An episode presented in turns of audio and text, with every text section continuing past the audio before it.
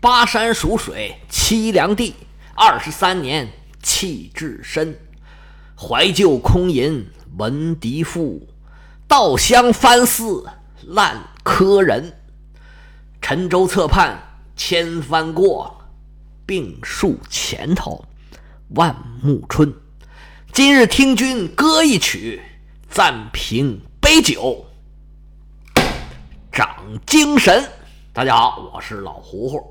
开场一首定场诗，刘禹锡的《酬乐天扬州初逢席上见赠》，非常出名的一首诗。可能这个题目您不太熟悉，就是作者在扬州第一次遇到白居易，人家白居易给他写了一首诗，他回了人家一首诗，写的是非常棒啊。我就不多解释了，您随便一查，到处都可以查得到。这定场诗带来的是什么书呢？啊，您看到题目肯定就已经知道了，《荷马史诗》的第二部《奥德赛》，第一部《伊利亚特》。我是从去年的国庆，大概是一年多以前，二零二一年的十月份开始更的，今年也就是二零二二年的三月份，这《伊利亚特》就更完了。然后呢，我讲了半年多的罗马史。中间还插了十四回的莎士比亚的剧，还有继业者战争，这算两个番外吧，加在一起有一百多回。现在罗马史的第二部分讲完了，罗马统一了意大利，我回来再把这个奥德赛的坑给填上。这首定场诗呢，我觉得非常的贴切。您可以先读一读这个诗，回头再听我的书，哎，你就会有感觉的。我再多解释就没意思了。关于希腊神话，关于荷马史诗。我们第一步已经讲了很多了，在这儿我们就不啰嗦了。那我们这开场讲什么呢？就讲一讲前情回顾。其实这基本情节啊，您都是知道的。这是一个奥德修斯回家的故事。那奥德修斯去哪儿了呢？他为什么要回家呢？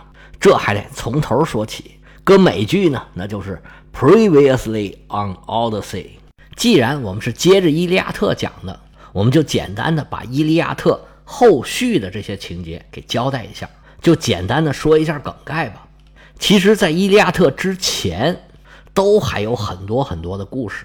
这个呢，等我讲完了《奥德赛》，然后再讲完了一段罗马史，我们再回来从头把这个特洛伊的故事把它给补完。这也是我挖的一个大坑吧，您敬请期待。我们下面就来讲讲《伊利亚特》之后。又发生了什么故事？伊利亚特是结束在赫克托尔的葬礼，这仗其实还没有打完呢。但是赫克托尔这么一死，特洛伊城里啊就是军心大乱，武力最强的头号大将被人家给杀了，那这城还能守得住吗？就在老国王普里阿摩斯没着没落、万分焦急的时候，哎，这会儿来了援兵了。来增援的是什么人呢？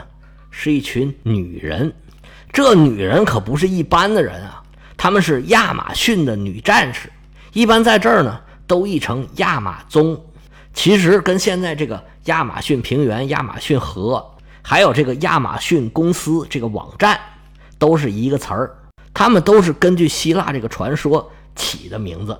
亚马逊这些女战士生活在女儿国里边，她们的国里边啊。不许男的进去。所有这些女战士身材高大，金发碧眼，战斗力是一个赛一个强。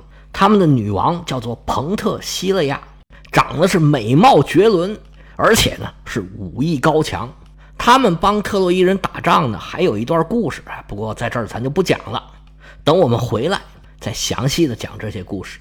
他们一来，普里阿摩斯给高兴坏了，赶紧出来跟希腊人作战。结果这位女王呢？死在了阿基里斯的枪下。阿基里斯把他的头盔一掀，一看，我天哪，这么漂亮！阿基里斯的肠子都悔青了，但是也没办法，把尸体交还了普里阿摩斯。办完丧事，双方继续作战。这波援军铩羽而归，眼看着特洛伊城危在旦夕。不过这戏呢，不能这么快的结束。普里阿摩斯又请来一波援军，这些人呢？叫做埃塞俄比亚人，在希腊人的概念里啊，埃塞俄比亚人是生活在南极的。那个南极跟咱们概念里边的南极可不一样。希腊人概念里边的南极啊，是一片要吃有吃，要喝有喝，又肥沃又富裕的一片乐土。埃塞俄比亚的国王叫做门农，他是黎明女神的儿子，长得是又高又帅，而且呢武艺非凡。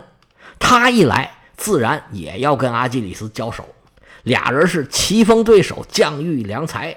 不过最后他还是被阿基里斯所杀。但是阿基里斯把他杀了之后，自己也被诅咒说下一个死的就是他。希腊人跟埃塞俄比亚人打仗的过程之中，阿基里斯的好朋友老将内斯托尔的儿子叫安提洛克斯，他被门农给杀了。阿基里斯为了给他和帕特洛克罗斯报仇，再次跟特洛伊人开战。现在特洛伊这些人更打不过他了，特洛伊人是且战且退，都退回到了城里边。阿基里斯就率领部下攻城，眼看着要攻下来了，阿波罗就帮助帕里斯王子一箭射中了阿基里斯的脚后跟这个梗大家就都知道了，阿基里斯之踵啊。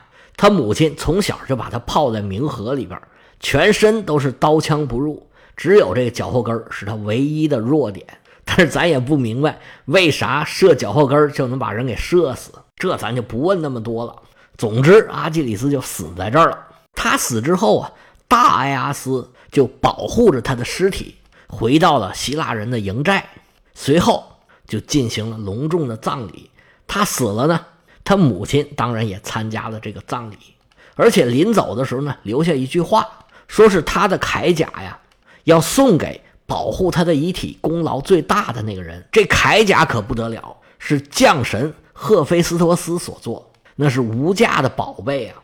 按理说呢，大埃阿斯把阿基里斯的尸体送回来，这个功劳毫无疑问是他最大。但是奥德修斯在雅典娜的帮助之下。用阴谋诡计得到了这套铠甲，那埃阿斯能高兴吗？结果回到自己的帐篷里啊，越想越生气，最后就憋得实在是受不了了，冲到外头看见一群牲口，还以为就是害自己的阿伽门农兄弟，还有奥德修斯，他就冲着那些牲口一顿大砍大杀，杀痛快了之后，他就回到帐篷，踏踏实实睡着了。结果第二天早上一起来，听别人一说是怎么回事啊？大阿阿斯是羞愧难当，自尽身亡。希腊联军最勇猛的两个将军就都死在这儿了。双方的战争打到这儿啊，对子儿也对了很多了，两边都是损兵折将，但是仗还得继续打。希腊联军是屡攻不克，于是奥德修斯就想了一个办法，抓到了普里阿摩斯的儿子大预言家赫勒诺斯。这赫勒诺斯说呀。你要想攻克特洛伊城，需要两个人，一个是神箭手菲罗克特特斯，还有一个就是阿基里斯的儿子涅奥普托勒姆斯。这个菲罗克特特斯是一个神箭手，而且他还是赫拉克勒斯的好朋友。赫拉克勒斯死之后呢，把自己的弓和箭都交给了菲罗克特特斯。他当时也随着联军一起来打特洛伊，但是走到莱姆诺斯岛的时候。这位神箭手的脚被毒蛇给咬了，那没办法，他就只能待在那个莱姆诺斯岛上，因为那个岛上条件不怎么好，他自己活动还不方便，他就只能用箭射鸟吃，有时候射不着啊，就经常挨饿，他就很怨恨奥德修斯，你把我带这儿就不管我了。奥德修斯知道说服他不太容易，就先从阿基里斯的儿子下手。经过奥德修斯的一番努力，这细节咱就不多说了。还是那句话啊，以后再详细讲。这两个人都来到了希腊联军的军队里边。这两位强援来到了城下，各自都立下了自己的战功。尤其这位神箭手菲罗克特特斯，他用赫拉克勒斯留下的这个毒箭，射中了特洛伊王子帕里斯。帕里斯这个惹祸的头子，这场战争的原因。因为身中毒箭，最后啊饱受折磨，也算是遭了报应了。但是人也找来了，仗也打了，特洛伊是仍然攻不下来。奥德修斯就又开始想办法，他打扮成乞丐混进了城里。虽然全城的老百姓都没认出来奥德修斯，但是海伦把他给认出来了。海伦把他带到家里边，进行了一番招待。随后，奥德修斯打听到了消息。又杀出城去，打听到的消息是什么呢？说特洛伊城内啊，有一个雅典娜的神殿，神殿里头有一个雅典娜的神像。这个神像一天还在特洛伊城内，希腊人他就攻不进城。在知道这个信息之后，奥德修斯就和狄俄莫德斯两个人溜进特洛伊城，潜入了那个神殿，还把雅典娜的神像给偷了出来，然后一路冲杀，闯出了特洛伊城。虽然护城的神像已经到手了，但是希腊军队仍然打不破特洛伊城。希腊这些将军抓耳挠腮也想不出来什么办法，最后还是奥德修斯聪明。他说：“我们现在呀，只能智取，不能力敌了。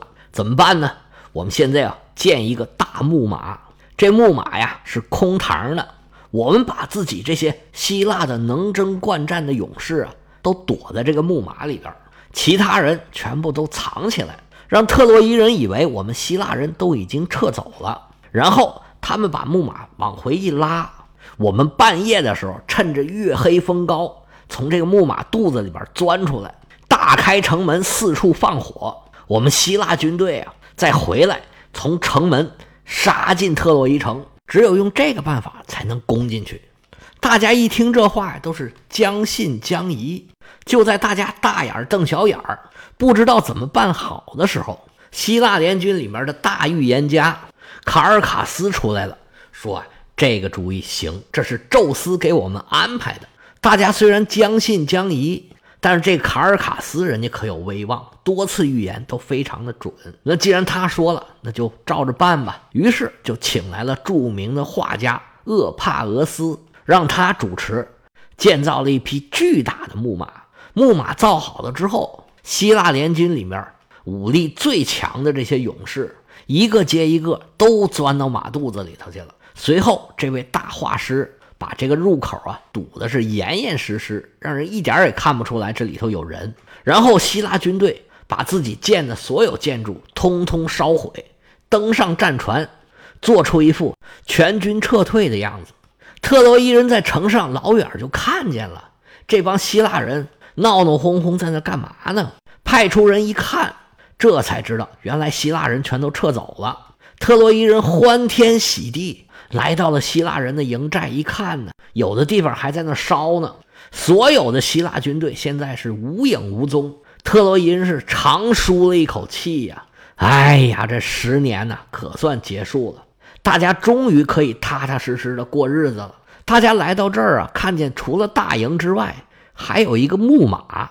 这木马这么老大。谁也不知道这木马是干啥的。有人说给它烧了，有人说给它推海里去，也有人说要把它拉回城里作为战利品，而且呢还要把它摆在这个卫城的上头，让大家都看见我们打赢了。这时候啊，站出来一个阿波罗的大祭司，这个祭司名字叫拉奥孔，记住这名字啊，非常的有用，尤其是美术生。拉奥孔识破了奥德修斯的诡计。说这里面一定是藏着人呢，希腊人哪有那么好心眼儿，还给我们留东西呢？要不你看啊，拉奥孔抓起一个标枪，拼命一扔，这枪啊就扎在马肚子上头。这马这么一抖，里边就传出来兵器叮叮当当碰撞的声音。拉奥孔就说：“你们听听，你们听听，是不是里边有人有动静？”结果神就把所有特洛伊人的耳朵全给堵住了。所有当场的特洛伊人都说没听见，哪儿有啊？你别胡说八道。这时候拉奥孔越坚持，别人就越不相信。特洛伊人正准备把木马运进城呢，有人报告说抓住了一个希腊人的俘虏。普里阿摩斯就吩咐把俘虏赶紧给我带过来。带过来一问才知道，这个人呢叫西农。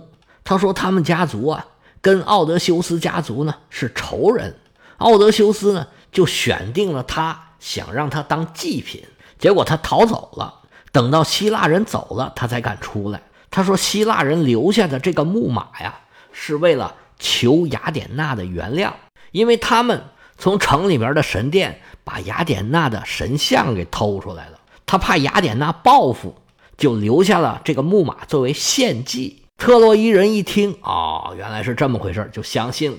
其实这个西农啊，是故意留下来的。这里面的计策都是一环套一环的。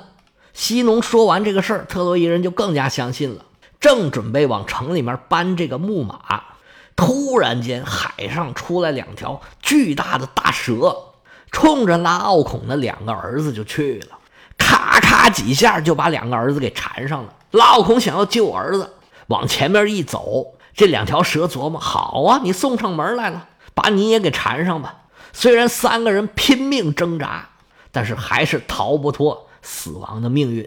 学美术的人都知道，有一个石膏像就叫拉奥孔。